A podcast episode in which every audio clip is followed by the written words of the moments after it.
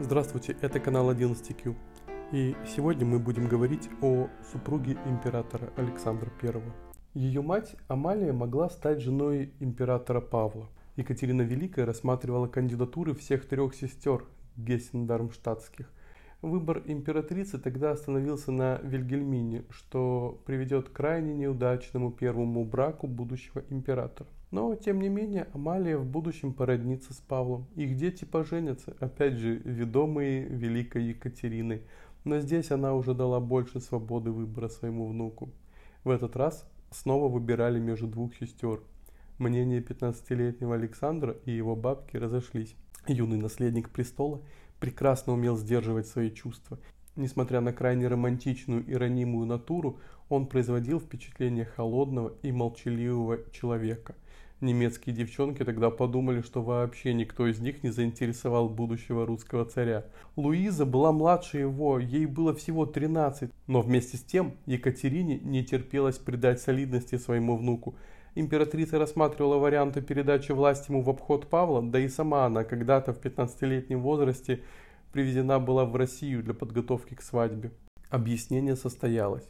Как считается, любовь молодых была взаимной. Державин писал об этой любви. Амуру вздумалась психею, резвяся поймать, опутаться цветами с нею и узел завязать.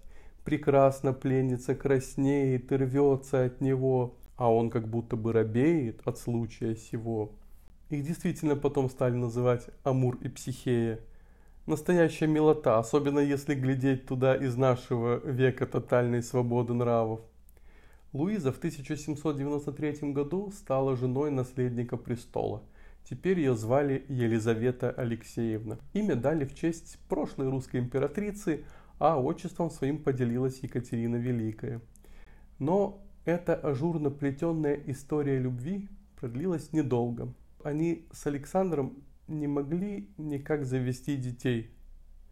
Это в любой семье непростая ситуация, а в царской так и вовсе всему народу на порицание. Да и муж стал иным, его чувства и мысли пленила уже Мария Нарышкина. С ее сестрой встречался брат Александр Константин. В общем, информацию эту скрыть не удалось. Расползлась она по дворцу, по Петербургу. Елизавета все больше ловила на себе взгляды сочувствующие, снисходительные, но не от всех. Она была красивой женщиной, это безусловно.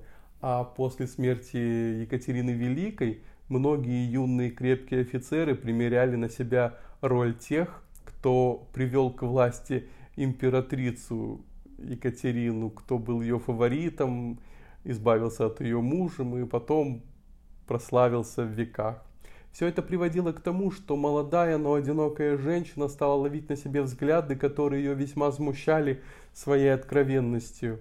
Тотальное одиночество, скука, обида за измену, давление свекрови – все это ослабило крепость высокой морали. Елизавета старательно все свои любовные переживания записывала в дневники, которые после ее смерти свекровь и новая монаршая чита, прочитав, сожгли от греха подальше – но уши есть даже у стен, поэтому достаточно хорошо известно, э, по крайней мере, о двух серьезных увлечениях Елизаветы Алексеевны. Первым был красавец-поляк Адам Ежи Черторийский. Он был значительно старше, обладал прекрасными манерами, хорошо образован, успел повоевать против России на стороне Костюшка. Еще он был хорошим другом супруга Елизаветы, что не помешало молве назвать Черторийского отцом девочки, родившейся у великой княгини в мае 1799 года. За пять месяцев до этого Черторийского отправили послом на Сардинию. Что бы там ни случилось на самом деле, Александр признал дочь, назвал ее в честь своей матери Марии или все же в честь Нарышкиной. Да нет, конечно же в честь матери. Но девочка прожила всего немногим больше года. Вскоре произошло и изменение статуса. Александр стал императором, а его жена все так же осталась скучающей молодой женщиной. Она занималась благотворительностью, а заодно поражала своей красотой впечатлительные творческие умы. Известно, что Пушкин с подростковых времен, когда ему доводилось в царско-сельском лицее неоднократно видеть императрицу, был в нее возвышенно влюблен. Я вдохновенный Аполлоном Елисофету в тайне пел, Небесного земной свидетель воспламененную душой, я пел на троне добродетель с ее приветной красой. Только, уважаемый, давайте не будем радостно пошлить старой байкой, что юный Саша Пушкин видел ночью купающуюся императрицу. Это не более чем миф, придуманный даже не самим поэтом, а очередной исторический анекдот про Пушкина. Большой любовью для Елизаветы стал бравый Алексей Охотников – о их романе, описанном в дневнике императрицы, мы узнаем из дневников уже жены другого, следующего царя Николая I. Супруга Николая I Александра Федоровна, которой довелось присутствовать при разборе документов и личных вещей предшественницы, рассказала о тех нежных письмах, портрете, который хранила Елизавета. Рассказала я о том, как военный, подобно мальчишке, взбирался по ночам в окно к жене Александра – тот, вероятно, знал о романах жены, смирялся с ними, ввиду своих отношений на стороне. Более того, когда родилась дочь в 1806 году, если верить молве, ребенок от любви с охотником, то Александр принял и это дитя как родное. Правда, и маленькая Лиза прожила всего полтора года. Охотников умер от чехотки через два месяца после рождения девочки. Далее у Елизаветы случился катарсис. Годы отчаяния и одиночества, а затем и война с Наполеоном. Все это стало самой глубокой точкой, после которой началось воссоединение с мужем.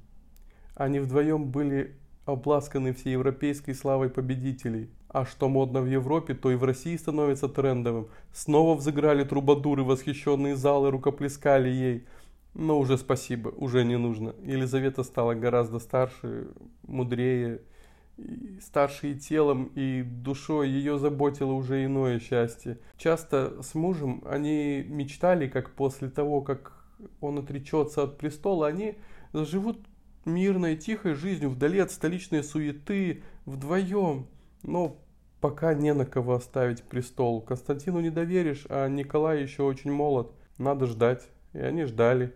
А в 1825 году случилось нечто очень странное.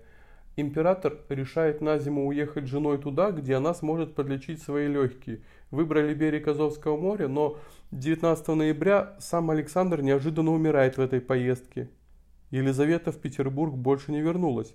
Практически ровно через полгода она сама умерла. По дороге в столицу. Туда, где у нее никого не было, туда, где ее никто не ждал, где она никому уже была не нужна.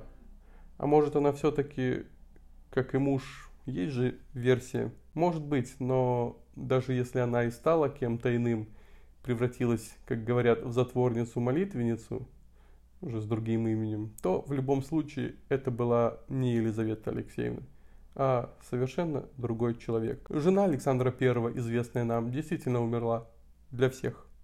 Спасибо за внимание, это канал 11Q, подписывайтесь, ставьте лайки, делитесь с друзьями, пишите комментарии.